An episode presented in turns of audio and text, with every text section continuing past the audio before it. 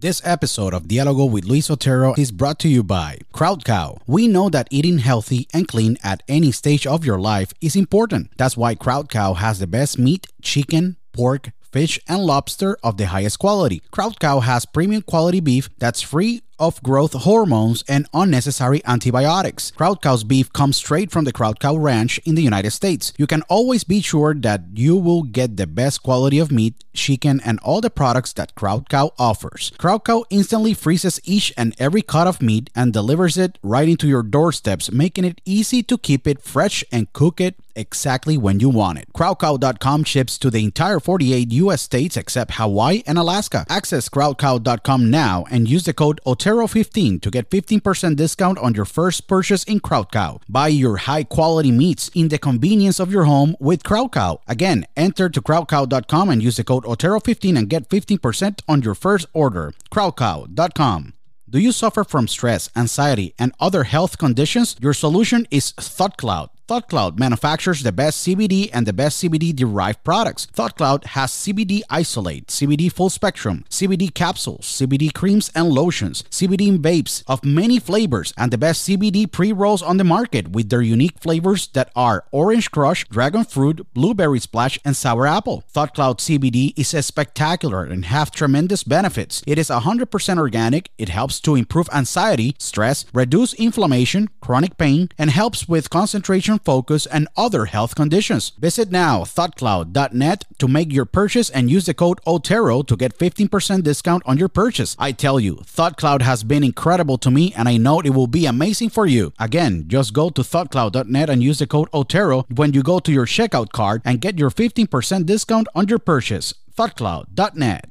Do you want to have the best snack in your day to day? Well, my favorite snack is the beef jerky of Beef Octane. Beef Octane manufactures the best beef, chicken, and turkey jerky in the market. Beef Octane jerky is a spectacular, handcrafted, and tastes amazing. Beef Octane selects each cut of high quality meat, ensures that the meat is correctly cut, marinated, seasoned, and cooked to the pure perfection. The manufacturing process is very unique and special since it is made by hand, guaranteeing you a jerky of the highest quality in the market. The Beef Octane beef chicken, and turkey jerkies are a great snack when you are with your friends doing outdoor activities or walking on your busy day. Beef Octane ships to all 50 US states, including Puerto Rico, Canada, Europe, Australia, and Latin America. Visit beefoctane.com now to make your purchase and use the code OTERO to get a 10% discount on your purchase. Don't go hungry and buy your jerky from Beef Octane. Again, go to beefoctane.com, use the code OTERO to get your 10% discount on your jerky purchases. beefoctane.com. Broadcasting live worldwide. Welcome. Are you ready? Welcome. Señoras y señores. Welcome. A Diálogo con Luis Otero.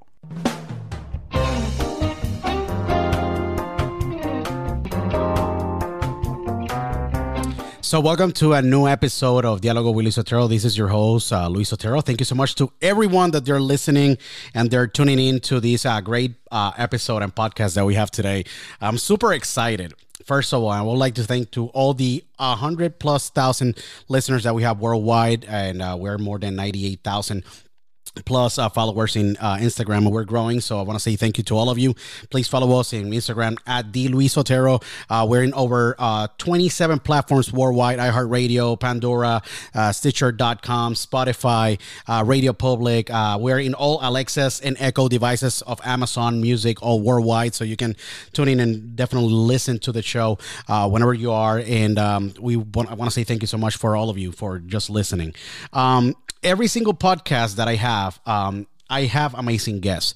Can be from, you know, Hollywood, can be from, you know, sports, can be from wrestling, can be from business, can be from any single walk of life. And today is no exception. And I'm really excited about this episode because I have a tremendous actress, producer, and writer with me today um, that I'm extremely excited to have on the podcast. Um, she um, is uh, Mexican American, if I'm not mistaken. Um, you know, and uh, she uh, have a tremendous career uh, in Hollywood. Um, she have been part of projects like Share the Love. She was a producer in Share the Love. This was in 2018.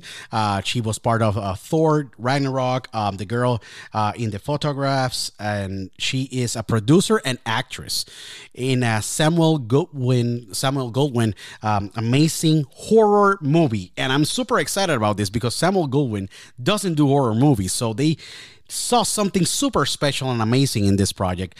Um, and it's just getting rave reviews by USA Today and a lot of major publications worldwide um, called The Dream Catcher. will be releasing, you know, we'll be releasing, um, you know, video on demand uh, March 5, 2021.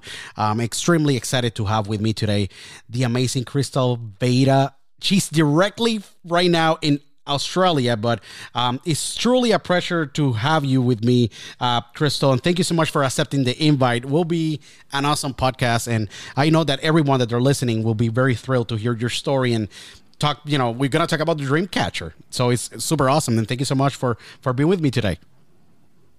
What an introduction. My gosh, I'm just sitting here watching. I'm like, okay, I'm watching, I'm watching it myself. I'm a fan. So thank you so much. It's, it's an honor. It's the, the honor is mine. No, it's a true honor to have you. Um, super excited to have you because um, you have run all the bases. You're one of those up and coming amazing producers, actors in Hollywood with such a, you know, amazing energy, um, super positive aura around you, and with this amazing project Dreamcatcher that we're gonna talk about in the podcast. But I know that there's a lot of people that they would like to know more about, you know, who's Crystal and what she have done and where she come from. Um, I know that if you, I'm not mistaken, you know, Crystal, you you you were born in L.A um, April 16, 1984, if I got it right. But it's super awesome because you're super passionate about the world of, you know, film. And you have run all the bases like you have direct shorts you have write movies you have produced movies you have acting tremendous projects you know. Um, and it's extremely you know amazing how your career have have take off you know. And and obviously 2021 you welcome it with the dream catcher. Um, but tell us a little bit about yourself and how was that upbringing to the crystal that we're seeing today? Um, you know, that's a really good question. I, I, was born, I was born in a small town, Whittier, California, which is about 30 minutes, 35 well, with traffic an hour, uh, just southeast of Hollywood. And uh, at a young age, my my brother, my business partner, Brandon, he was discovered as a as a child actor and my mom just running us both around because we were both in all activities. I mean you name it we we were we did it as as kids.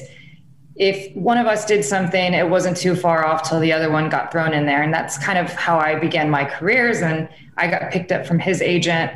And we started going to auditions and we did a lot of print work and commercials and all that sort of stuff. And then they wanted to develop us as kids. And we started going to acting class and then, um, so it was fun. It was fun, but I also saw the way that child actors, there was kind of a different aura about them. And I knew, I knew that I wanted to make movies and be in TV, filming. I wanted to do Hollywood at a very young age. And so I told my mom, I'm going to stop.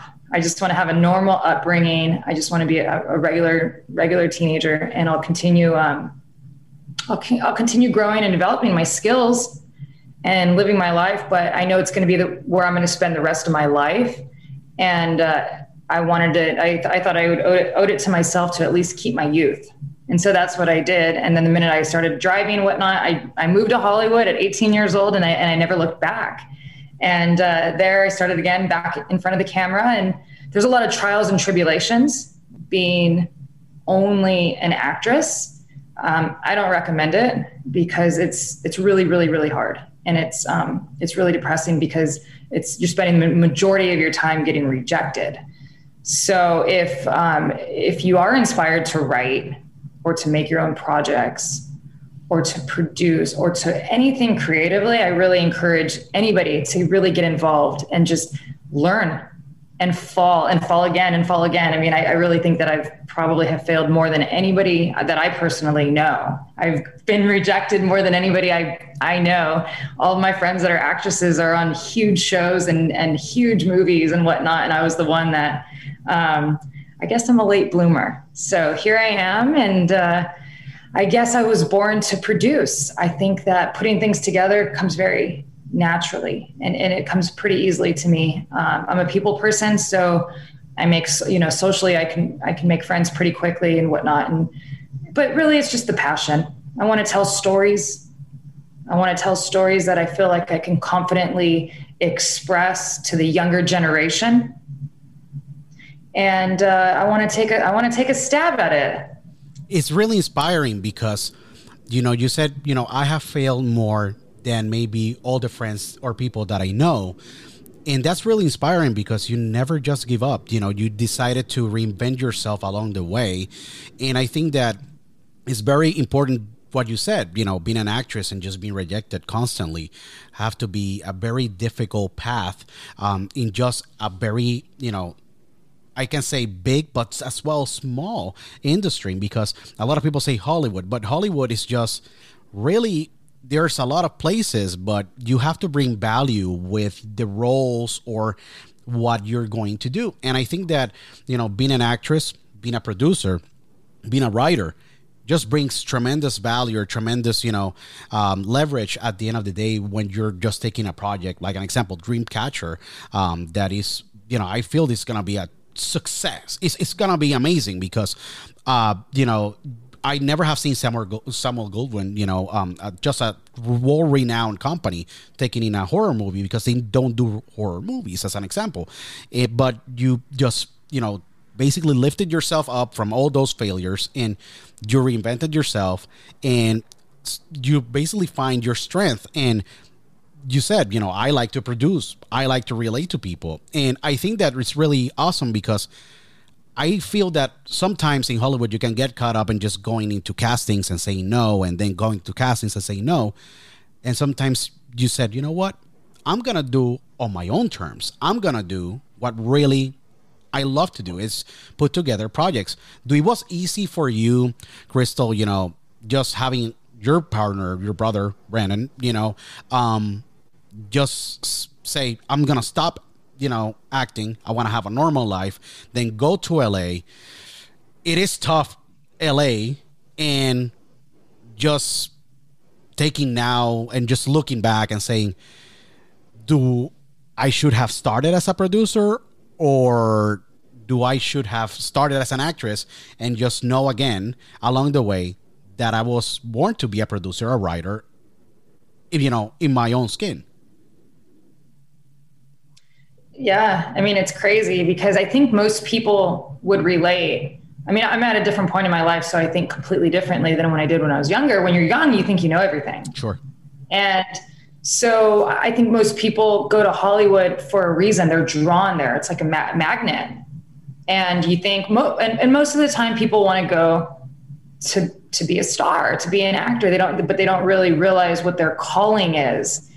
And um, you know, now with social media, that means something very differently because you can be a star on through social media. And now that really separates the social media influencers from actors, like real, real actors, actors who really love the history of it and the theater and, and, and film and have a real true appreciation. I think it's, I think um, it's really beautiful because the world and, and everything uh, in, in media is, is expanding um, and I think it's also really cool because you're able to separate and start putting like the real actors and the real filmmakers and then the real independent filmmakers. And I don't want to say necessarily category, but like kind of. Sure. Because you're, you're able to identify them a lot easier now. Um, but yeah, uh, so for me, a lot of a lot of people told me early on you should be an agent because I, I just had such a true passion for the industry at a bird's eye view that I always have my finger on the pulse. If, if whether it's auditions, I read the news, you know, the trades every single morning. I'm just very, and it just comes naturally to me. I really am truly interested. I'm, I'm a really big nerd, and the older I get, I'm becoming even more studious. I just want to because I think I I don't know anything, and so the more you start learning, the more your circles start expanding. And that's what happened to me. I was able to just I can, I, I just had that mentality. I can do that, or I can help you. You know, usually you want to help and, and, and give back too. So I can help you. And a lot of those projects that were just uh, starting out as a friend or, or, or a colleague, hey, I can help you turned into something that was so much bigger. And then that's when I realized people weren't offending me by saying you should be an agent or you should be a producer. They're saying it was a compliment. They were saying you can actually get stuff done.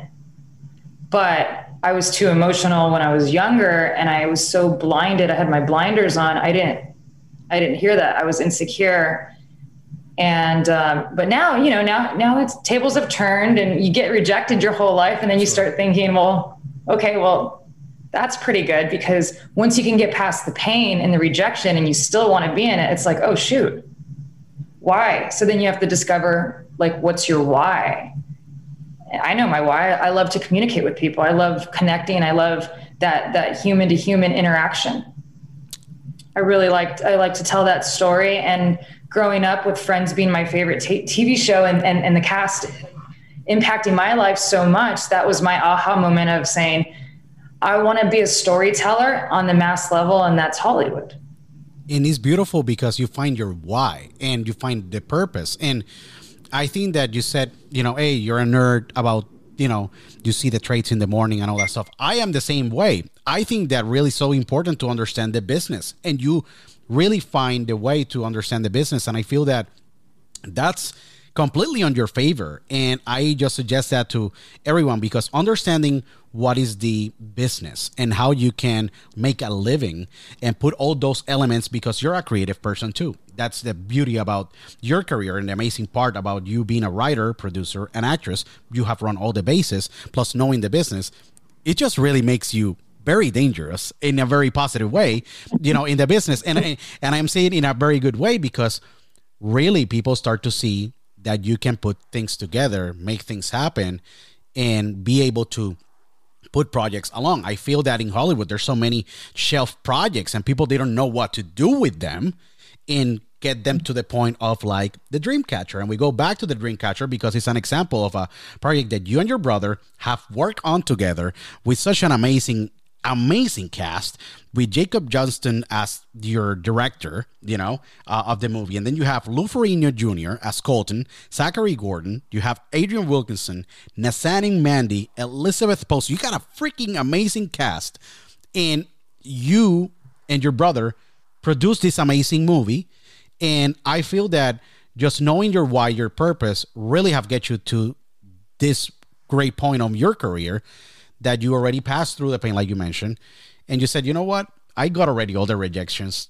I know that I'm gonna still gonna get rejections, but I'm already used to it because nobody's gonna stop my dreams of just accomplishing what I want. So it's extremely amazing how you just phrase it because it had to be a, a growing process or a growth process and an evolution of your mentality of just being, hey, I want to be this, and said, like, no, I think that really this is my true calling. And it's a very interesting moment maybe when you went through that because you might have said you know what? Maybe i want to be an actress but i really have find what i really want to do in my career. How that moment came like do it was in a specific situation where you were in your life when that moment came that you said you know what? I'm gonna be a producer and i want to put projects together and get people together and create amazing stories. When that happened, what stage of your life you were at that point? I think there's there's three different moments that I can recall in a totally different phases, but one of them was just not not having enough opportunity as a, an actress and looking for a project and then seeing seeing uh, a guy out of New York was looking for seeking financing. He had all the elements. He had some names, some stars attached. It was a great script. He said, "Send me the package." And and let me see what I can do because I just have that mentality of I'll figure it out. I, I don't know. So he sent me the package, and this is before like the internet really. And there I was getting the manila envelope with full script and stuff. And I said, okay, this is so this is what a business plan is. I had no idea. and it was presented very professional. It was very, it was very professional. I'm like, okay, so this is how it is. And I'm like, okay. So I started reaching out to my network, seeing if I can find the financing. So that was more like as an executive producer, just seeing if I can pull somebody in from my my family's uh, network or my my my my my brother's network, just kind of putting the fillers out there, and uh, knowing nothing about the business really side to it, and um, you know the ROA, the ROIs, and having those kind of conversations from an investor to an uh, to an executive producer. But I went in and I tried. I did my best that I could, and I learned. I learned along the way, and that project never got made, but I did. I did really try.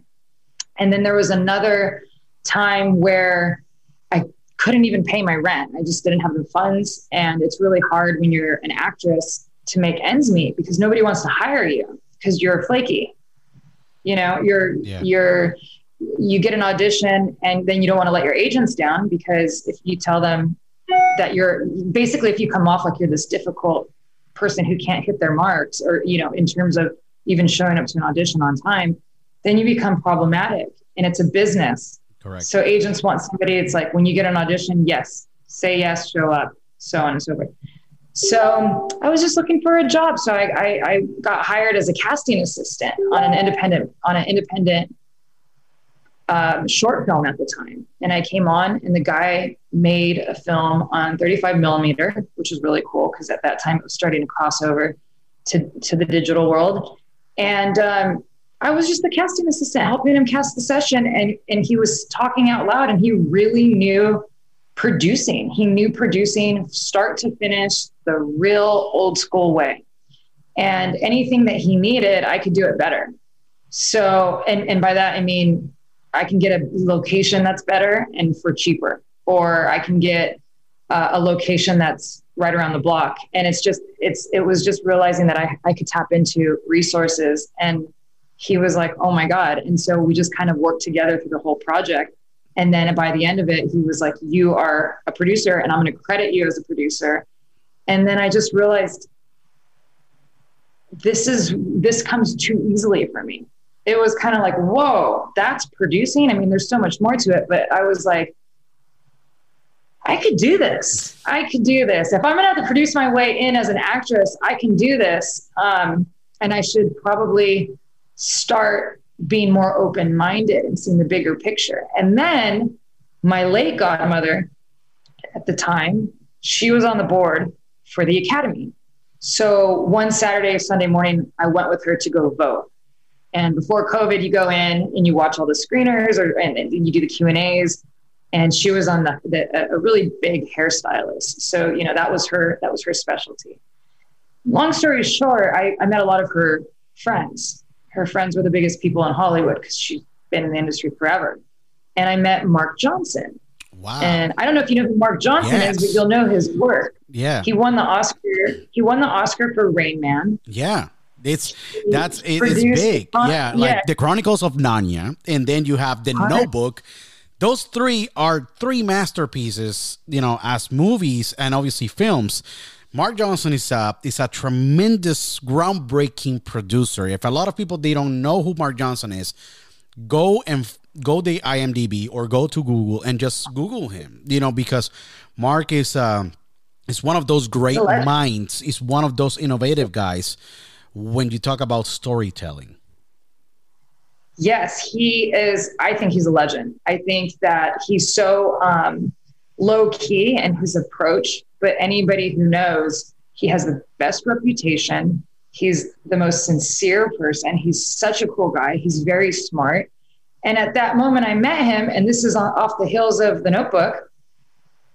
He was like, Oh, you know, I just finished the notebook. I love, I mean, I don't know one person, one person in the world who doesn't appreciate that film. And I was yeah. just like, Oh my gosh, are you kidding me? And so I fell in love with that movie. And my godmother said, Well, Crystal is out here. Uh, she's an actress. So he gave me his business card and he said, if you, you know, ever need, uh, if you ever, if there's anything I can ever do to help you, don't, I was a total favor. That was talk about a gift. Yeah. That was one, of, that was a gift and I could have missed it. And so I ran home. I put together a manila envelope. I put together my, my headshot and my resume and wrote a letter. I didn't know what I was doing, but I did the best I could. And I sent it to him. And one day he called me back. And from there, we started a mentorship program. Wow. So I was kind of telling him what I was doing, and then he was telling me what he was doing. And my network uh, for investors started kind of growing, and he has been grooming me f- since I was 18 years old. And so most people go to film school and learn the traditional way, and I've learned from trial and error, and just going really creating opportunities, taking risk, being fearless, even though sometimes I'm shaking in my boots, but just going for it. And uh, I've gotten to this point, and now it's funny is that um, you know obviously he was there for me for Dreamcatcher through the whole process. His movie is number one at the box office right now, called The Little Things. Yeah, yeah. I was gonna say like Mark. Um, it's really awesome just to hear this story and how beautiful it is how life sometimes put together the pieces of such a wonderful brain and mind, you know, inside of like Hollywood with such credits like Rain Man, The Chronicles of Narnia, you know, The Notebook, and The Little Things Now that is number one in the box office. And, you know, he decides to give you this mentorship program or this mentorship. You know, at the end of the day, being a mentor, uh, it's just putting your heart out there and just putting your knowledge out there for you know and pass along those that knowledge to keep the industry alive and it's beautiful because you might have seen and might have great conversations with such a great producer you know i'm you know oscar winning you know academy award winning you know producer um and it have to be for him a beautiful thing to see you um, be able to get this deal with Samuel Goldwyn, you know, for Dreamcatcher and just walk you along the way.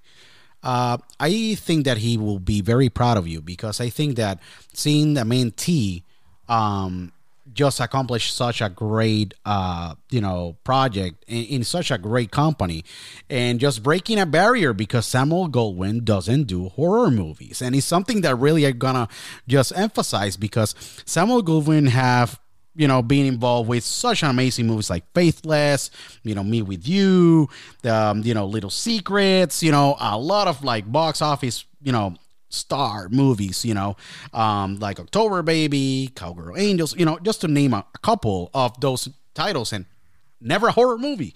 When I saw mm-hmm. this and I saw the Dreamcatcher, I was like, what just happened? Like, do the world just change? And it have to be very he have to be very proud of you you know i i, I can't imagine because um just seeing a mentee you know get to this point it have to be a very wonderful wonderful thing for you and for him obviously in that beautiful relationship of mentor and mentee that was you know cultivated when since you started at the age of 18 yeah, it's been crazy, and, and people ask me like, you know, how does it feel? And it's it's always the moments. It's always it's, it's usually the, the little the little things. Yeah, um, and I remember getting a getting a incoming and it was like you just made USA Today top movie to watch 2021 and I scroll I said what?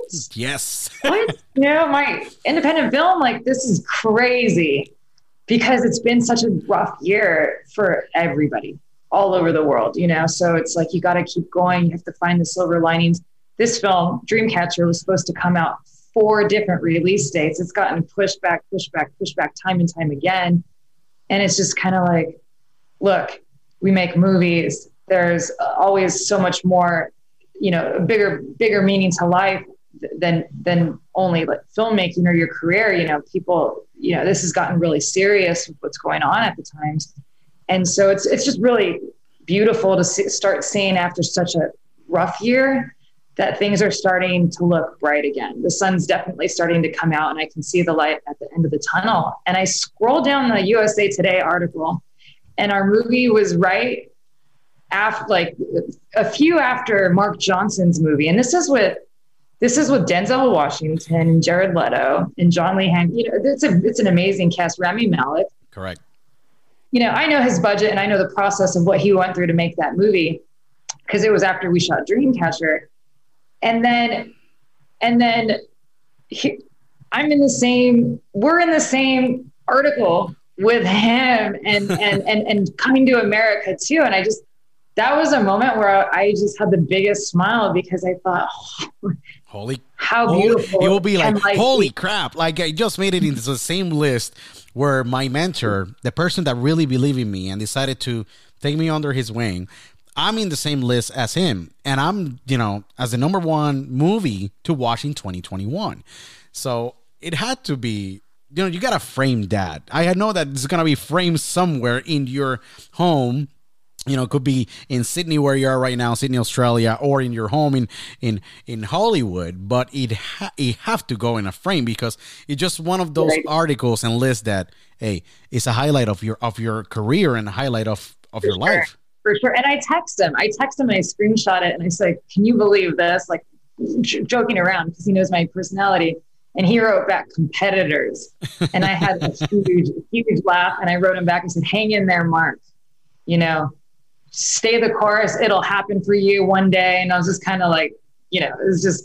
It, we had a good laugh about it. It was it was a beautiful moment. No, it have to be. It have to be a very awesome, you know, moment. I know that you know, just working with with you know with, with Mark. Obviously, that's a stage of your life that you still have that relationship. Obviously, but you know, there's been many projects in your career, and I have to say that I know that we didn't touch this part, but you had a stint abroad. You went study in London, you know, um, in the London Academy, Academy of Music and Dramatic Arts. And I know that going abroad, going to a different country, just being exposed to different art, being doing maybe theater or doing other things, really bring a lot of elements to you at the end of you know at the end of the day uh, to create. And you know how that experience, obviously, you being meant, you know, you know, being mentored by by Mark Johnson, you know, um, amazing producer, Academy Award winning, but in, in just trial and error, obviously, in the process of you growing in the industry that I think sometimes is is the best way because none of this stuff is teaching college or teaching any university. You gotta just grind it out and just get tough in the skin and just like say like you know what I have these goals and I'm gonna make them. But that experience in London, how really contributed today to some of the way that you put together a project because that's like academic formation in London, European way have different things than in the US, still some of the basics, but it had to influence the way that you present now, like such a movie like Dreamcatcher to the public. It have to influence you in the way that you maybe put together those pieces. Yeah, that's you. You done you done your research, louise That was a definitely a turning point for me where I was like, okay, my my great uncle, my mom's my mom's uncle, Victor is his name. He he's been such an influence in my life. I mean, he's he's old school, old school Hollywood, has a lot of friends. Um, he's he's a very creative person, and he has helped really groom my brother and I creatively. He's always he's always been there for us. Just the biggest dreamer, always encouraging us. Like that person, you know, when they say, "Oh, you know, follow your dreams and, and keep going," and, and nothing was ever out of reach for him. And he would just encourage. And he's like, you know, you keep telling me you want to be an actress, you need to do this, this, and this. And he also really challenged me. And uh, my family has really like thick skin. It's like, okay, if you really want to do something, it's tough love. So he's like, you need to go to you need to go to RADA or you need to go to LAMDA. And RADA is the Royal Academy uh, of Dramatic Arts in London. And it's not that far, uh, probably not that far at all, 10, 15 minutes away from LAMDA, which is where I went, London Academy of Music and Dramatic Arts. Correct. I applied. I applied to LAMDA. I thought it was a better fit, and lo and behold, I, I got accepted. And so um, I, I went out there for a summer, and that was really that was the first time I've traveled abroad by myself. I was really young. I was really young. I was only I don't know, gosh, I don't even think I was. I think I was twenty. I think I was twenty. Yeah, go, go, going outside of the United States, obviously, when you're 20 and you're going to a different country and you gotta like get the stamp on the passport and all those things and those experiences. Sometimes it's frightening because you're like you're going to the unknown. You know? Well, yeah, especially because this is before this is before cell phones. Like this is before MapQuest. Like I had a print on my hard computer, like my hard top computer, Yeah. the, the desktop. And, my, and and the people, you know, people, my friends and family would be like, "Well, how are you going to do? What are you going to do?" And I was like, "I just, I don't know what what came over me, but I just, I never look at how I'm going to do something, and I just make up my mind or I get the vision that I'm going to do it, and I just figure it out. And so I remember hopping on my computer and printing up Heathrow Airport, and how do I take the bus, or how do I, how do I get to my dorm room? And I knew nothing about London. I mean, I think I went to the library and took like a DVD disc on like just cram, cram course in, in London like the week before. And I was just like, that was another moment where I felt like, oh man, I, I need to pay attention more. I didn't pay attention at all in school. And, uh, but I figured it out. And it was, it's, it's, you know, it was really those moments that really pushed me outside of my comfort zone.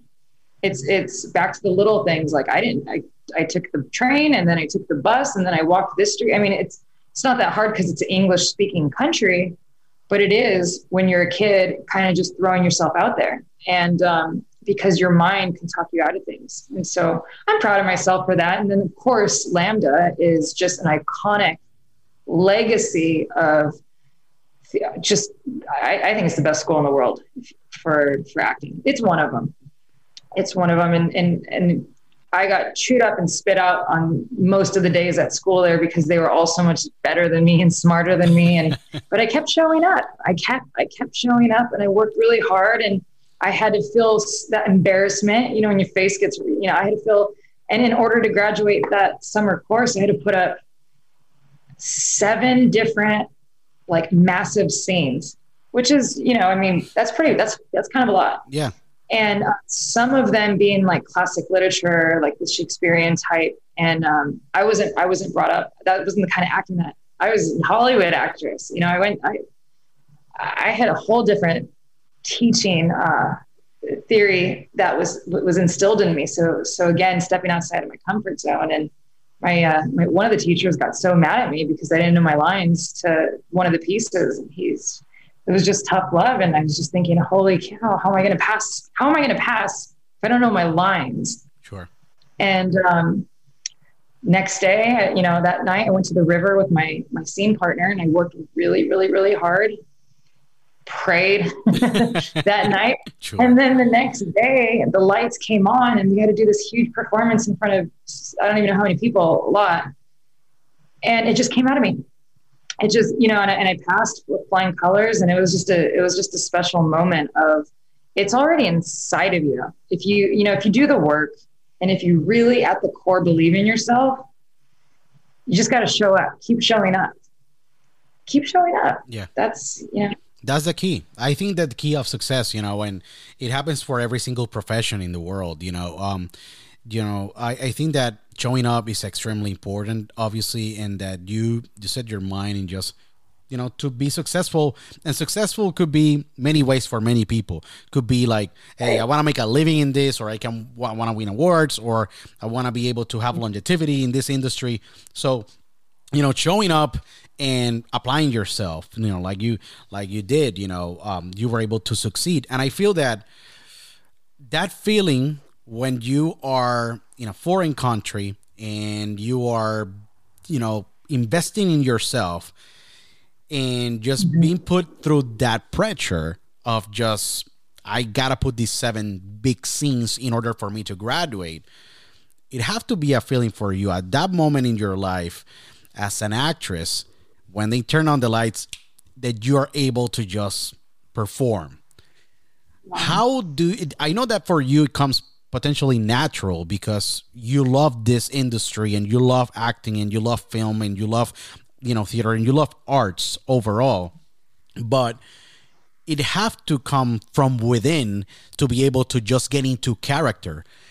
For victoria as an example in dreamcatcher how do you get into character and you give the life and leave crystal on the door and be able to provide life to this unknown person to you and then you created your own. Do you see a specific science that you use or mental state or psychological state that you get into to be able to perform as an actress? And by the way you're still keeping your producer hat because you maybe are making sure that everyone around you are doing what they are supposed to do but you're judging the producer is judging Victoria that that's Crystal, but Victoria is just a character and you know an element of the movie. But how do you get into character to be able to use that experience from London into really into the movie? it's that's a wonderful question and to be frank it's really hard it is it's it's it's very hard and with this being the first movie out of the gate under our new production company Sure. Quarzo studios Yeah. there was some other parts that were larger and you know for the longest time we were kind of teetering of what i was gonna you know which part i was really gonna play and like mine and brandon's mentality is always let's it's always got to be what's best for the project first and foremost and you know i told brandon look my focus is making sure that dreamcatcher comes out the best that it can be and that if that means me s- stepping aside and and because I, I didn't have that full confidence yet it- producing a movie is really hard it's It's a extremely hard. task. Yeah, because you're wearing that hat with Brandon that is your partner, is your brother, and you guys created Quarzo Studios. We're gonna talk about that, but you are in the producer, you know, hat, and then Victoria is a different hat that you're wearing, but the producer have to judge in some kind of way how Victoria is performing on the set it have to be very difficult to wear those two hats. That's why I always ask an example when I had the opportunity to talk to Russell Crowe or I have the opportunity to talk to other, you know, actors and when they're directing and they're acting and I'm like that's really ridiculous because you are directing, judging yourself character, different person, different mentality, different kind of like vibe in order to tell the story. And you have to be judging yourself in some kind of way in order to be able to perform at the level that you want for the character that you write and you wrote for the movie.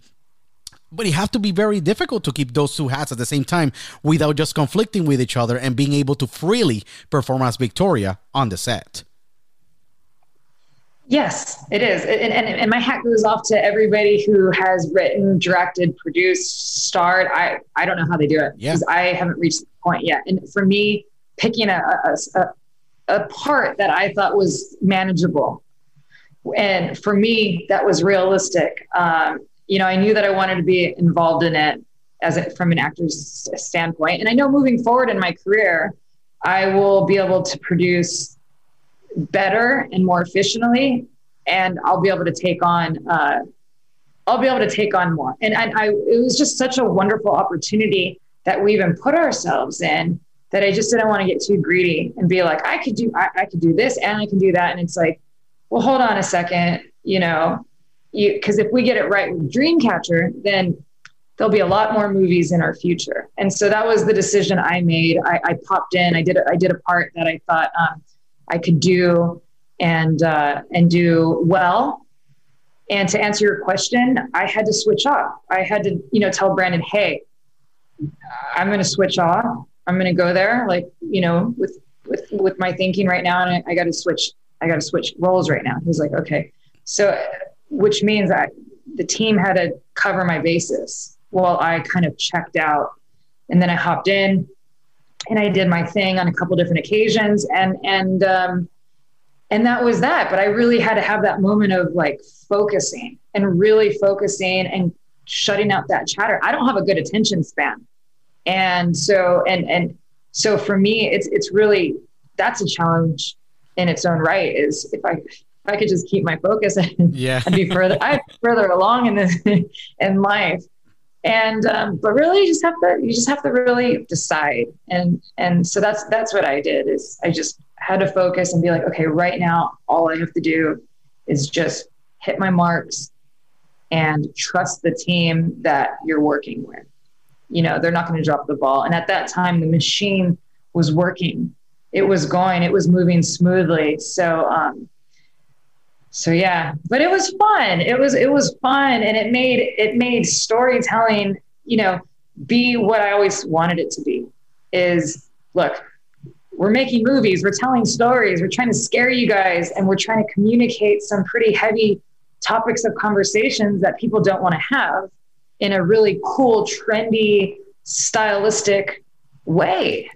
And bring back. I mean the 90s are currently the trend right now you know? So so so so shed some light give some perspective introduce you to some new cast members that nobody has had the opportunity to meet yet because studio system have you know they haven't they haven't made it on that that large scale. So yeah i'm, I'm excited for dreamcatcher to come out because i think that um, i don't even want to put limitations on it i'm really excited to see what's going to come once it comes out no it's going to be very awesome march 5th, march the 5th you know 2021 is going to be a very exciting day for you and for all of us that we love and all the thousands of people that they listen to the podcast and it will be awesome to to see you guys succeed and obviously see where this movie is gonna go. But I know that in 2014, with your brother, that is your business partner, and you guys have created that wonderful. You know, you guys are you know family, but you guys have created this amazing company, Quarzo Studios. But I gotta say, in 2014, you guys created a, an amazing thriller too. Um, called The Girl in the Photographs. And that was a long length movie. Like, you know, we're talking about an hour and a half close movie. You know, it was it, for people that didn't have watched it, you gotta watch it. You know, um, it's a bored young woman in a sleepy community called Spearfish. And it starts receiving photographs of a brutally murdered young woman. That's a thriller. And that's interesting because it basically maybe set the stage for you guys to create Dreamcatcher, even though it was a couple of years ago with a great cast back then. It was Kal Penn, Claudia Lee, you know, Kenny Wormald, you know, Tommy Hemingway. You know, you guys work in that project a lot. And it had to be an experience, you know, by itself to, you know, debut that thriller and premiering TIFF 2015, but it groomed you in some way because you already were experimenting with thrillers and that kind of genre.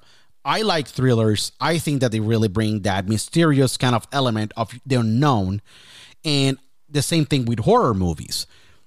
That project, you know, when it came to fruition, do we really something happened with your you know with you and brandon that some bug bite you guys and said we like these genres and we like to just explore more because I think that there's not enough horror movies or movies in this type of genres in the past few years that they're hitting the box office. I think that there's a need or a void in the industry. Do you guys talk and sit down when you guys were doing, you know, the girl of the photographs and you guys saw that really you guys were able to put together such a beautiful project, great project with a great cast and you guys said, "Why we don't explore this line again?" and we create yes. such a great movie you know, that have a different kind of like maybe, you know, background. And that's maybe in that process where the Dreamcatcher came to fruition. Yeah, it was an amazing experience. I mean, off the bat, so my brother and I, we were executive producers on that. Correct. With the legend, uh, he's no longer with us, but the legend himself, Wes Craven. Yes, the amazing Wes Craven. So, yes.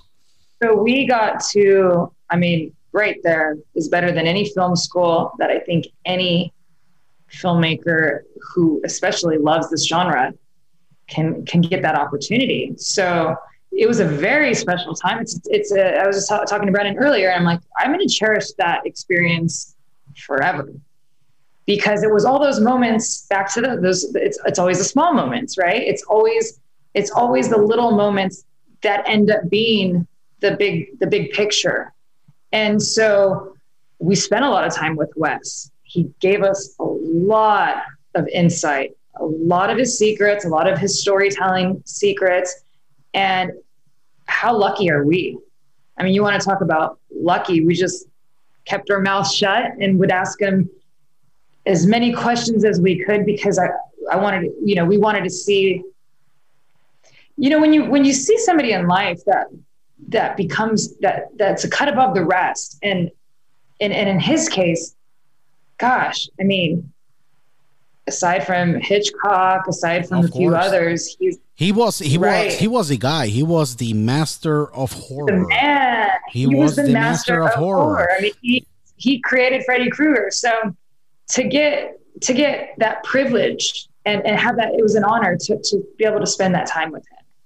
And um, I told Brandon, look, Robert Rodriguez, Kevin Williamson, Julie Plec. I don't know if you if you know. Yeah, who, of course. But, uh, yeah, all, all, of those are amazing names. Yeah.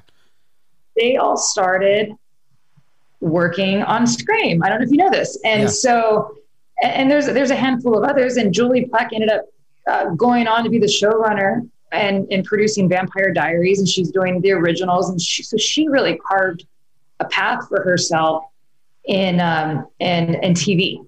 Uh, the CW, and then you have Kevin Williamson, and she worked for Kevin, and Kevin Williamson obviously did the screenplay for Scream and, and Dawson's. You know, so so many um, and, and, and Kevin did a lot of adaptations off Louise uh, Louise Duncan. Yeah. And I don't know who Louise Duncan is, but she's a really famous thriller murder mystery novelist. She wrote she wrote the novel I Know What You Did Last Summer, and just you know the types of films that I used to watch growing up. And so I kind of saw how it all was like a web. Robert Rodriguez, he went on started his own production company, and I, I just kind of saw that there was a way. They these people helped pave the path. Yeah. And as I saw, even Marcos Ciegos, he they all kind of started graduating and doing more mature content. Yeah. And I told Brandon, look, we've been we've been watching young adult content, whether it's TV, whether it's film, whatever. Like that was kind of our what we grew up. That's what we were familiar. with. That's what we liked. So there's going to be a time when everybody graduates to that next level, and and that's going to be us. I said we're going to have that moment where we can, you know, they can pass on the baton to us. And um, I mean, I was probably making this all up in my head, but I It believed is. it. It just happened. I- it just happened this year. happened. Yeah. And so we love like 90s and early 2000 types of films, I, like The Skulls and Final Destination. And there's there's just a lot of uh, ensemble, The Craft, Scream. There's just a lot of ensemble teaching Mrs. Tingle. I mean, for for the for the older generation that are my age and older, these were the these were the these were the teen or young adult type projects that really launched people's careers like Yeah. Jennifer Love Hewitt and Paul Walker and so and it's hard to do Yeah. and Wes taught us that it's really really really hard to do an ensemble for so many reasons and and I told Brandon I'm like look the 90s is coming back the 90s is back let's let's go for it. Let's put together. Let's do an homage, uh, uh, make an homage to him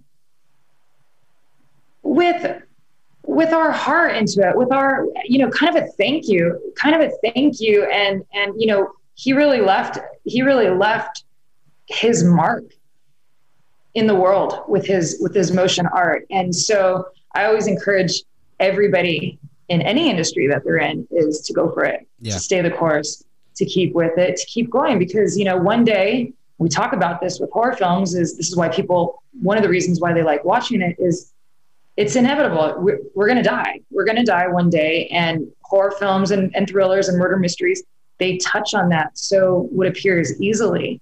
And so why not go for it? Correct. you know so so what if we fall on our face at least at the you know maybe maybe we do maybe we don't i don't think so I because we made an awesome movie I just feel that you guys did a tremendous movie with The Dreamcatcher, but you know, just having that experience with Wes Craven as an example, he was that was his last project. The Girls of the Photographs, 2015, you know, as a producer and just being able just to be around him, such a great mind in the business, you know, unfortunately we lost him, um, you know, to a brain tumor, you know, it was a very sad time for a, a lot of people that we respect him, you know, because he, you know, he was such an important person, you know, in the world of, you know, Hollywood, not only for, you know, the nightmare of Elm Street with Freddy Krueger, but you have the Scream franchise, like you mentioned, you have, you know, Shocker, you have, you know, the people under the stairs, Vampire in Brooklyn, you know, there's so many amazing projects that he worked, but you being able to be around him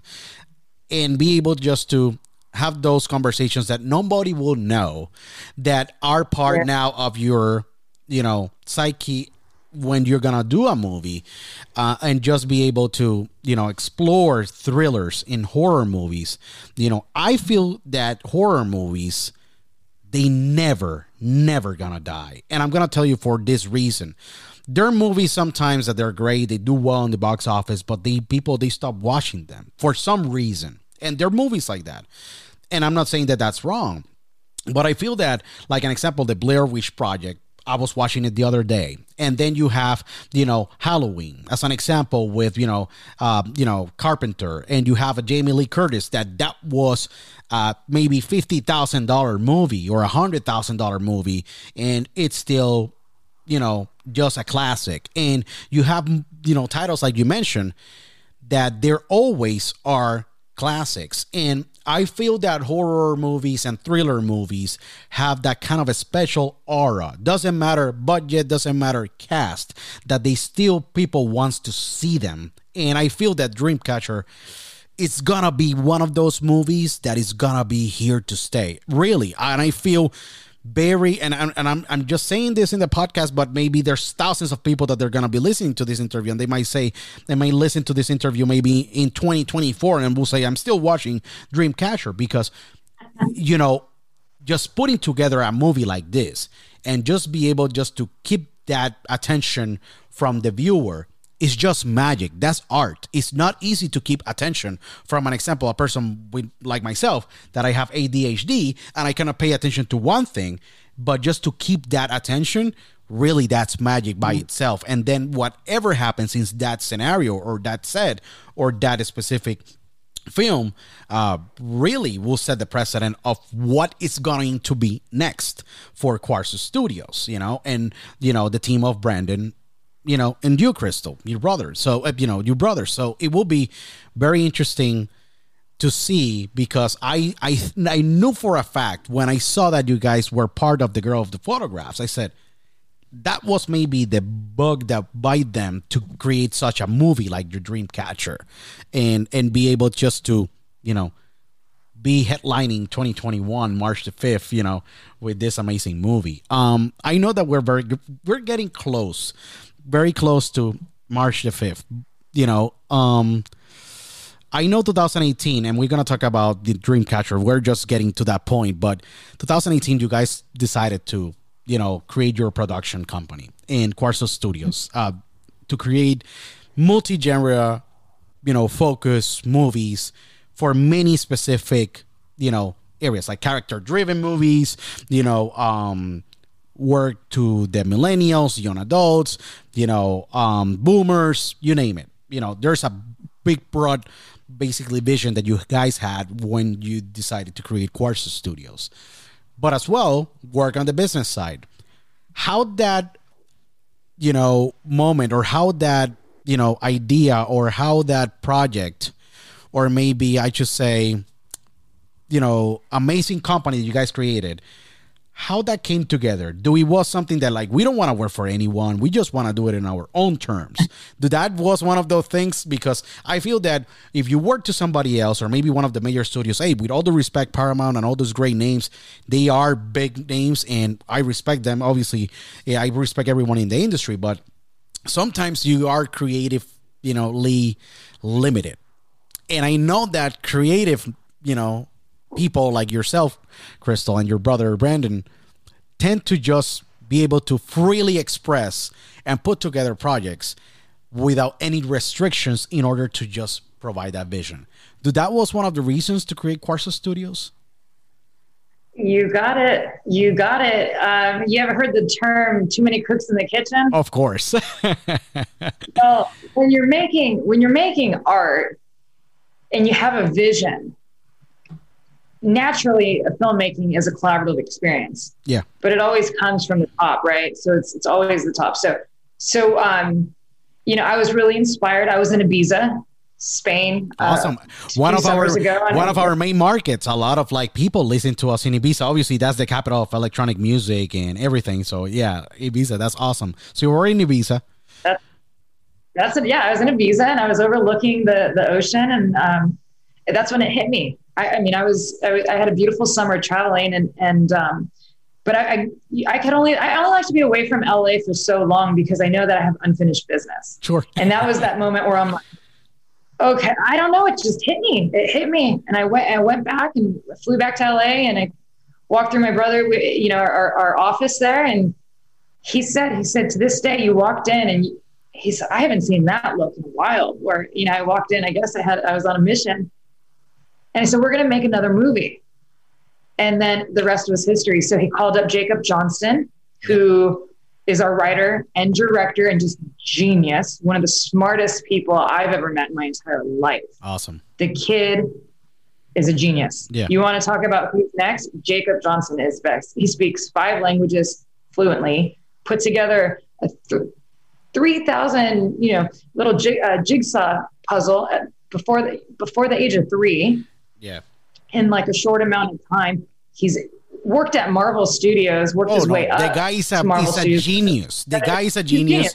He's been part of Captain America, you know, Spider Man, the Guardians of the Galaxy, you know, Doctor Strange, you know, Avengers, Daredevil. You know, you guys have a tremendous, by the way, you know, tremendous director. And it's what is interesting about people, obviously, who doesn't know Jacob Johnston, who's the director of The Dreamcatcher. He was born in Oklahoma, and you never thought in a million years that a guy with this kind of like Hollywood mentality, with such amazing like you know, uh, amazing credits, you know, being part of Thor, being part of the, you know, Ultimate Spider Man, Iron Man, you know, being able to be on all these projects that was born in Oklahoma. Yeah, but he's it's, amazing. he's, yeah, he's so so bold and and we've been developing we have other projects Sure. that we've been developing with jacob since 2013 2014 for a long time. So the relationship is there. Yeah, he's he's you know i i, I commend him. He, he walked away from working at marvel studios because he thought now is the time because if not i'm going to be a lifelong which is great. Not a bad path to stick on forever is, is working for the marvel universe. But he he had he wanted he, he was ready. He was ready to make that leap go out there and and see what what he can make. And so you know we, we put our heads together and we talked about the elements the the the, the the what we had in mind, what we wanted, Brandon and I creatively, and told him what you know what we had to start with, and um, and you know he he walked to Trader Joe's. He walked to Trader Joe's uh, to get some inspiration, get some fresh air. He called us back, gave us uh, one one pitch. Me and Brandon said, no, that's not it. He said, how about this? Pitch us another version, and we're like bingo. goosebumps. Goosebumps. So brandon always says you know you know it's a yes from us when we get goosebumps because that's our soul speaking to us. And jacob he pitched it to us and we said that's, it. go ahead go run with that. And um and yeah the rest is history. It's interesting because you created Quarzo Studios, and now Quarzo Studios this year is with the Dreamcatcher. It's you know creator of the Dreamcatcher, um, being released March the fifth, twenty twenty one. Um, Jacob Johnston is the director. Brandon Veda and yourself, Crystal Veda, are producers of this movie. Um, you guys made it to the top of the list of the USA Today but it have to be a story behind the Dreamcatcher to get to this point. What were the challenges that you guys faced to create this movie, create the characters, create the story behind the characters, and film this movie with such a great cast? What were those challenges that are you know basically you guys went through to get to this point? There's a story behind it. A lot of people they see what they see on the movie but there's so much stuff behind how you guys were able to create such a movie and what were the challenges to create it to get to this point where samuel goldwyn is taking a horror movie and releasing it in march the 5th 2021 I want to know this story because I know that everyone is just been looking for this moment to hear the entire story of what happened to get the Dreamcatcher this year. we have a lot we have a lot of energy and like i think like there's a, some synergy there with my brother and i he's a guy i'm a girl we're brother and sister so we think we, we share the same taste but we think differently and i think that there's a little bit of and when you put jacob in the mix and the relationship that we've been developing for eight years now together it's it's a it's a true friendship you know, we, we, we have a true respect for each other. We, we love each other. We love filmmaking. We love storytelling. And Jacob did such a good job, such a great job, rather, developing these characters. You want to talk about character driven, female driven characters that are dealing with some heavy stuff, some heavy. So we dropped our trailer. Yes, it's a, yes, it's a murder mystery. Yes, it's a who done it, and it's and and and you know, uh, it's a slasher film. Of course, of course it is. That's a no brainer. That's like obviously. Yeah. But it took some really big risks with this film, and I'm really proud of that. I'm really proud that we we did something different. We really we went for it, and that could be really scary. You know, as as a as a as a creator, it could also be really scary. But oh well, it's too late. We went for it. We really we really did the best we can. We started casting. Jacob has his own fan base in terms of other professionals in the industry. Sure. So you know, I brought it. We, and we all we all come with our, our our mini armies, whatnot, and so we we took our time in hiring everybody. We would we would interview minimum three people per department heads because we both come. Brandon and I come from from the sports sports background as kids. Is you that so that team mentality of everybody has to be good. So if you have a whole team that's good and they all have their value but they're different, you're going to have something really strong. So we're really, we, we really put a lot of love and passion in, into everybody. We gave them our time and our energy and would really pump them up, whether doesn't matter what position you had on the film. We really pump, pump energy and life into everybody so that it separated just a paycheck versus no, you're a part of something. You're a part of something awesome and special. And we made, we would set that tone from from the minute that we um, we we decided that we wanted to make Dreamcatcher. It, it was it, it, it's interesting because when I saw the cover of the Dreamcatcher, um, I said I see people wearing the custom of uh, uh, uh I, I, I see Halloween customs already, and that was really cool because I don't have seen and I don't have say that from seeing other horror movies or thriller movies in a long time. I saw, you know, Pennywise, and I said, yeah, people they're gonna be Pennywise in Halloween. But mm-hmm. I saw the Dreamcatcher cover, and I said, wow, that's a very powerful, like, you know, cover. And I said, imagine if we were in a normal world with cinemas and theaters open, like worldwide, with the Dreamcatcher poster in every single you know, cinema worldwide. I think that it will be truly amazing. Like just to see like the reaction of people or what they will say. And I feel that when I saw it, I was like, I see this movie making a cult following maybe second part that maybe is already in the works. You guys already thought about that because as a writer and producer with such a great team, you're like, we got to look at the second part.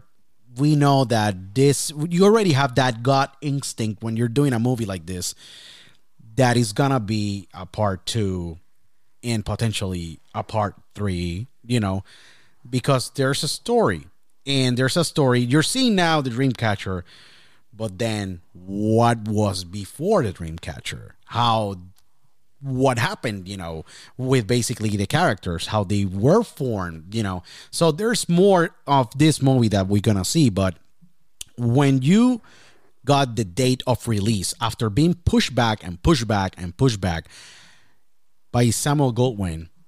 And I know that you maybe went, oh my God, guys, I don't know what's going to happen with this movie. I don't know if there's ever going to release it.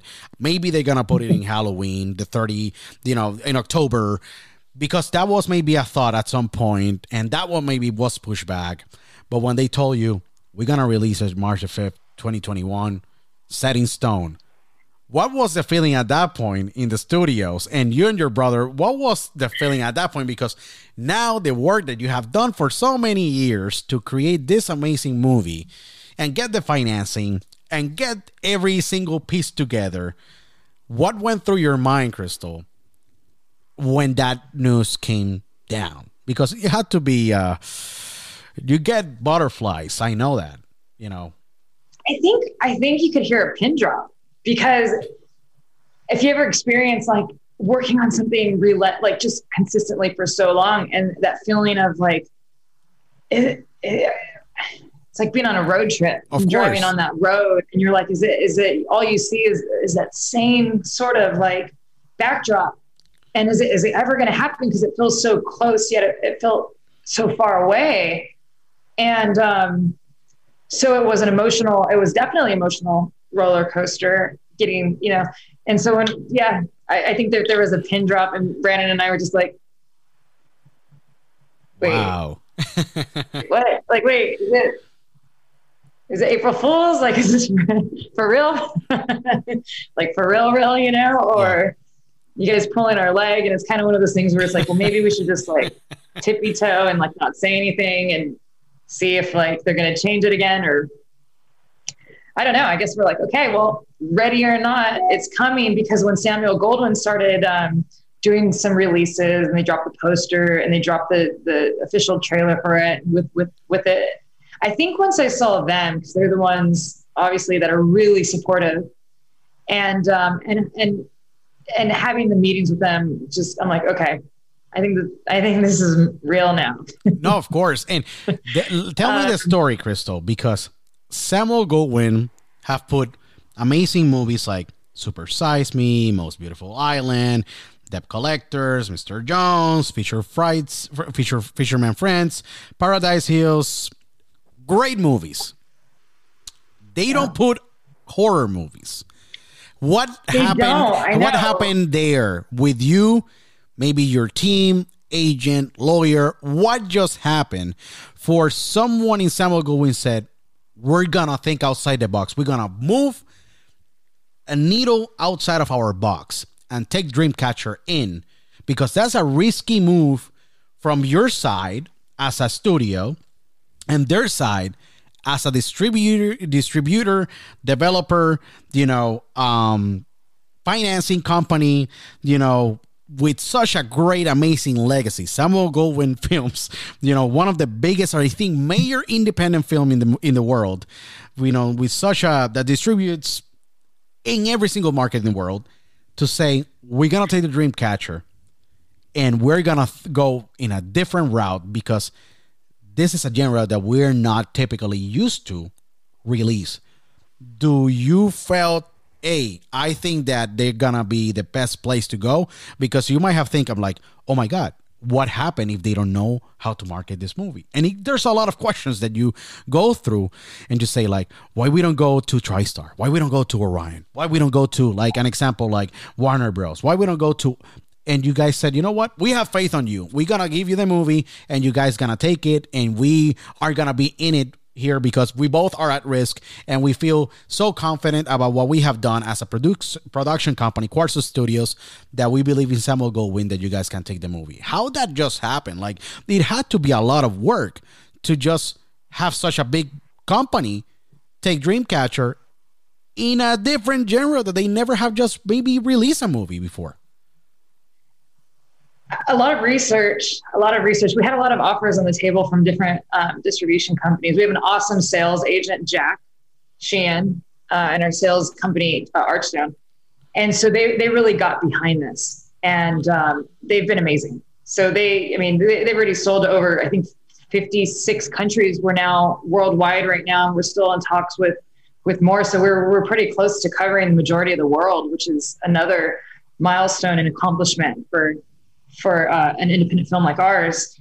And um, but when he came back and said, you know, Samuel Goldwyn just made us an offer, Brandon and I were like, you know what? When, dogs, you know, when animals like dogs, when you get their attention and Of they either tilt their head or their ears peak, that's kind of like how I felt. My brother and I were like, wait, what? And um, so we did our research and brandon you know is, is really fantastic at, at, at seeing things from a different perspective perspective and at, we're, we're very different in, in our thought process and we just researched everything about the the companies that where the offers were coming from. And we we sit in our little think tank we call it and we just wait out all the pros and cons. I mean we have like such an, a process to the way we when we make a decision it's really it's real there's a lot of thought that goes into every um, decision so, so to speak before we proceed because it's kind of like a video game. Like it's like, well, if you you make one turn here, then you know it's, it's going to take your it's going to take your life in a different direction. So we really like to to think things out, and it's really their passion.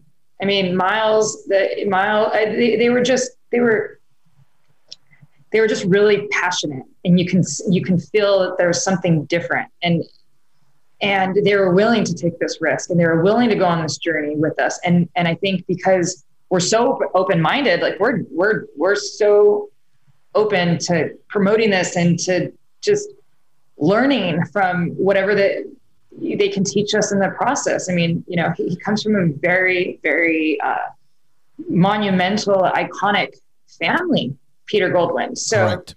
you know, we want we want to be part of that. We want to learn the information that's been passed down generations and generations and generations again, because you know things are changing. Correct. For the better, and, for you know, I for, think for the better. For the good. For the good. Yeah, time, I agree.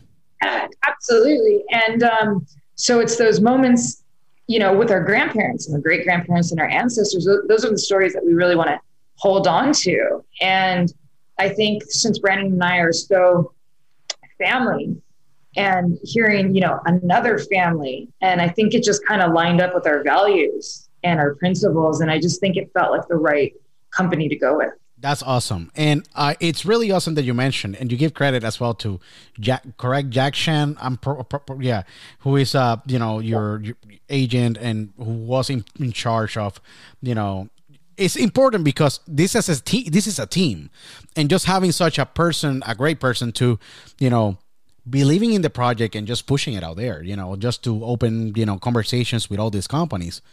It really just demonstrate the power of just teamwork and just having the correct people in the right places where they are you know free to do what they're what they do best you know and just having Jack, you know, open these conversations and you guys deciding to go with Samuel Goldwyn, I think is just a very wonderful chapter. I think that is going to be opening um, a lot of more maybe um, you know, projects that you guys will be able to publish, you know, with Samuel Goldwyn, um, and might open other areas because when you have a movie like this that is Dreamcatcher, um, that is iconic. By the way, I gotta say, like, it's just iconic. I think it's gonna be one of those.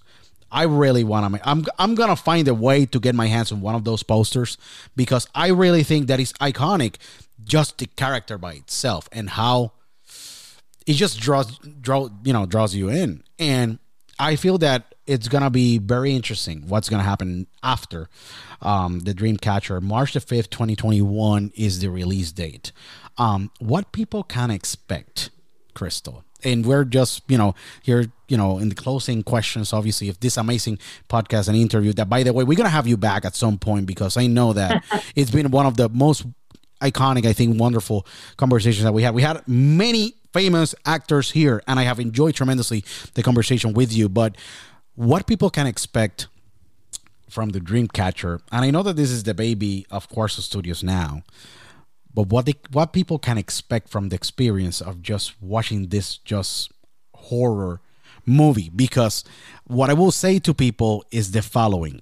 This is a movie that is just based on it's just crazy because it's in an underground music festival and there's a lot of things that happen in 48 hours of that festival with main character Dylan, you know, um and it just have gruesome scenes, violence, mayhem, thrilling moments, what people can expect from the Dreamcatcher overall.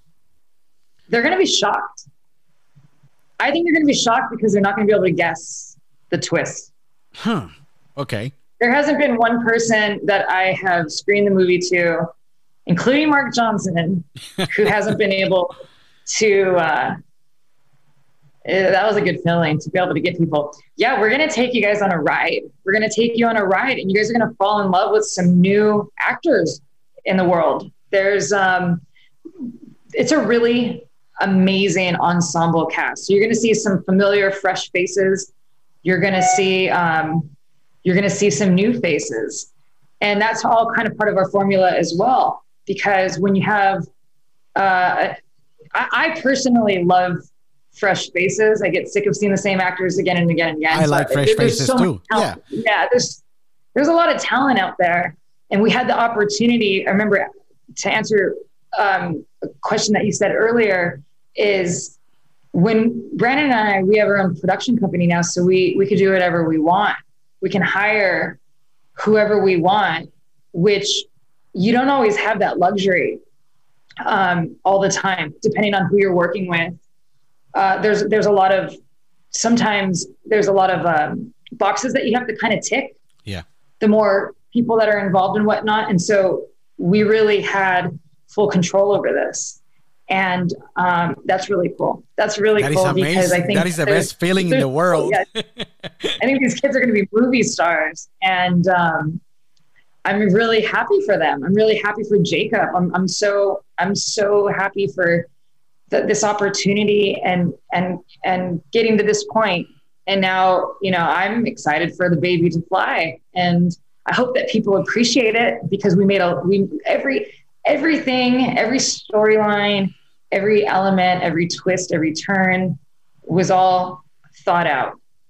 So it's definitely a movie that you can repeat. And it's also funny. It's also really, really funny. Um, I think that there's a lot, Jacob's very witty. And I think he did a really good job of balancing the horror element. And then, like, for those people who like to party and go to music festivals or to clubs, Yeah. I think we incorporated that storyline. And then with our sound design team and our musicians and our DJs who, you know, are on the, the Dreamcatcher um, uh, soundtrack. I mean, we got some, we have some amazing talent that has come up and, and, and added their ingredients to this from all over the world. And um, I think because people were really passionate and we got them so excited, you know, I, on day one, I'll leave you with this. On day one, my, you know, I, I told a folklore that my mom tells me. And I'm very close with my mom. And she said that there was a bake off between two girls, same kitchen, the same stove, ingredients, everything. Who can make the better pie? And one of them, just hands down, was a way better pie than the other person. And the judges, nobody could figure out what happened. The other girl couldn't figure it out because it was the same everything. And they said, "Well, what was different to your pie? What like what what what?" She said, "Oh, easy. I made mine with love." And so I told that story on day one at Dreamcatcher. And I said, this project is going to be made with love. And if you see somebody that's slipping, you pick them up because this is going to be, you're part of a team and it's going to be a journey. And so everybody loved, everybody worked really hard. We worked long hours. It, we put a lot of passion into it. And I think that the end result is what you'll see on the screen.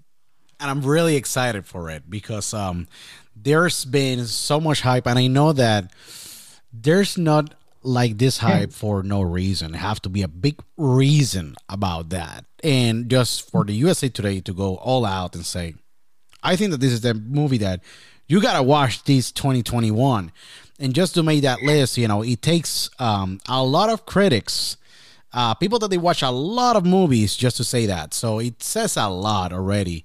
And I'm really excited. March the 5th, 2021 is going to be the day. And everyone just have to watch this amazing movie. Samuel Goldwyn, uh, you know, uh, is behind it. You know, Dreamcatcher, uh, you know, with you, Crystal, and Brandon, and Jacob, and, you know, and, and all the, you know, all the amazing, amazing, you know, cast. Um, I know that you're now in Sydney, Australia. Of course, there's a project we cannot disclose it now, and but you are between Australia, you know, LA, and you maybe get elements of when you're in Australia and when you get in LA. And I know that that mind is always 24 7, even on the sleep, working. What Quarzo Studio have, you know, on the surprise box for the future? I know that you guys gotta have some other things. Might be Dreamcatcher 2. I'm just guessing here. And maybe Dreamcatcher 3. Who knows? And I know that maybe that's in the plans. Um, because I know that it's gonna be a great movie. And I feel uh, you know, I'm extremely you positive. Yeah. Yeah. But but I know that, you know, you guys do a lot of other things. TV, obviously, films. What is in, you know, in stock currently that you guys are currently working that you can give us a little details, but not throw everything out there? We have we're we're gonna. I put you in a tough spot. we have two movies, and we're just kind of figuring out because we want to do both of them. We just don't know which one's going to be next. Correct. And let's see. How, let's let's see how things unfold here in the next few weeks. We have another. We have another college movie. It's a college murder mystery. That's really and, awesome. Uh, Those are great totally movies. Different. It's totally different. It's totally different than than Dreamcatcher. Um, you know, I'll leave it. You know, one of my favorite movies, one of my favorite like old school horror films is um, Rosemary's Baby, and um, and also the Skulls. And so you know, we we like to just touch on on on stories and ideas that that um, that we personally like ourselves. Sure. It's it's pretty simple. It's pretty simple, and um, and then you know just do our best to put our touch and, and, and our and to breathe life into it, and and that's that's where we currently are.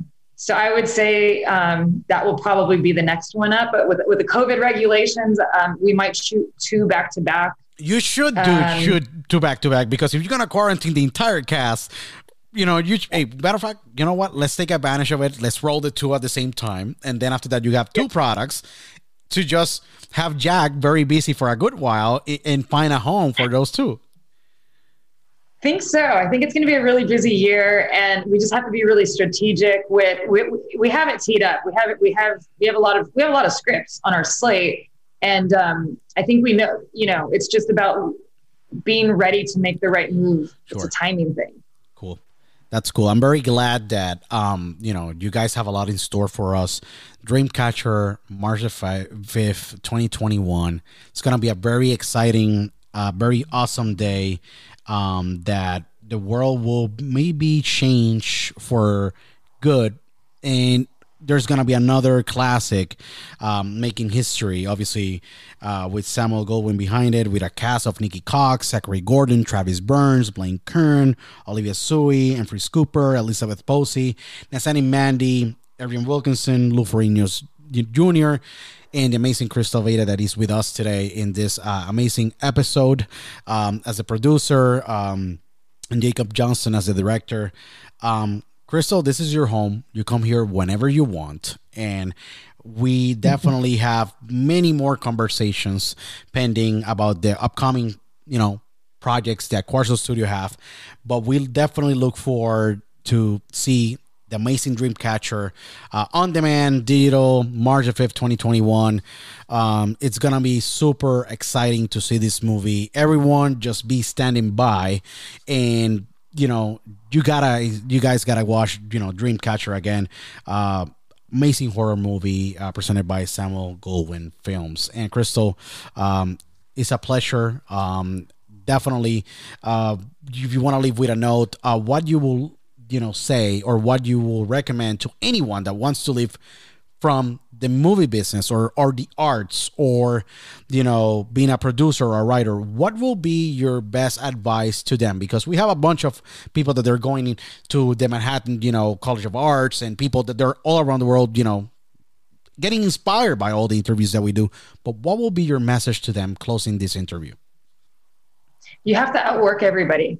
I would say two prong it just as much as it is a creative industry. You have to get really good with the business aspect. It's such a business. I wish I would have learned that younger. I really wish I would have.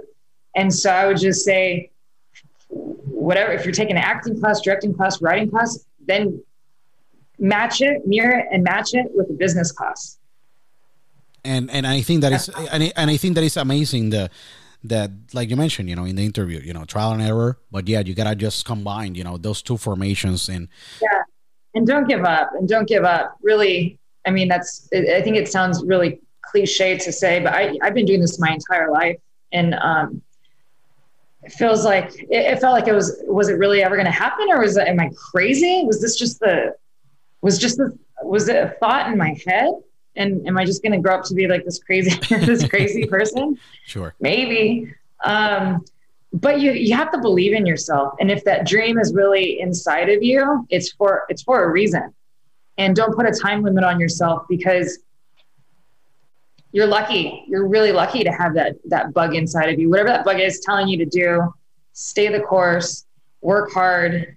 And when you get down only give yourself that rest of the day to kind of pout about it. But the next day you got to get up and just keep going. Yep and do it again like always you know dust yourself off and keep going and do it again of course uh, crystal where people can find uh, studios you know uh, i know that you know you guys are still putting together all social media there's this is social medias are a mess for a lot of people for myself too i only do my instagram because i cannot keep up with twitter i cannot keep up with facebook and all that stuff but where they can find you online and Quarzo studios I'm everywhere. You can. We have a website, so you can go to the website. You can find me on Instagram. I'm not very good with Twitter. Um, but you're you're welcome to reach out. I'm good at me, Instagram, uh, not Twitter.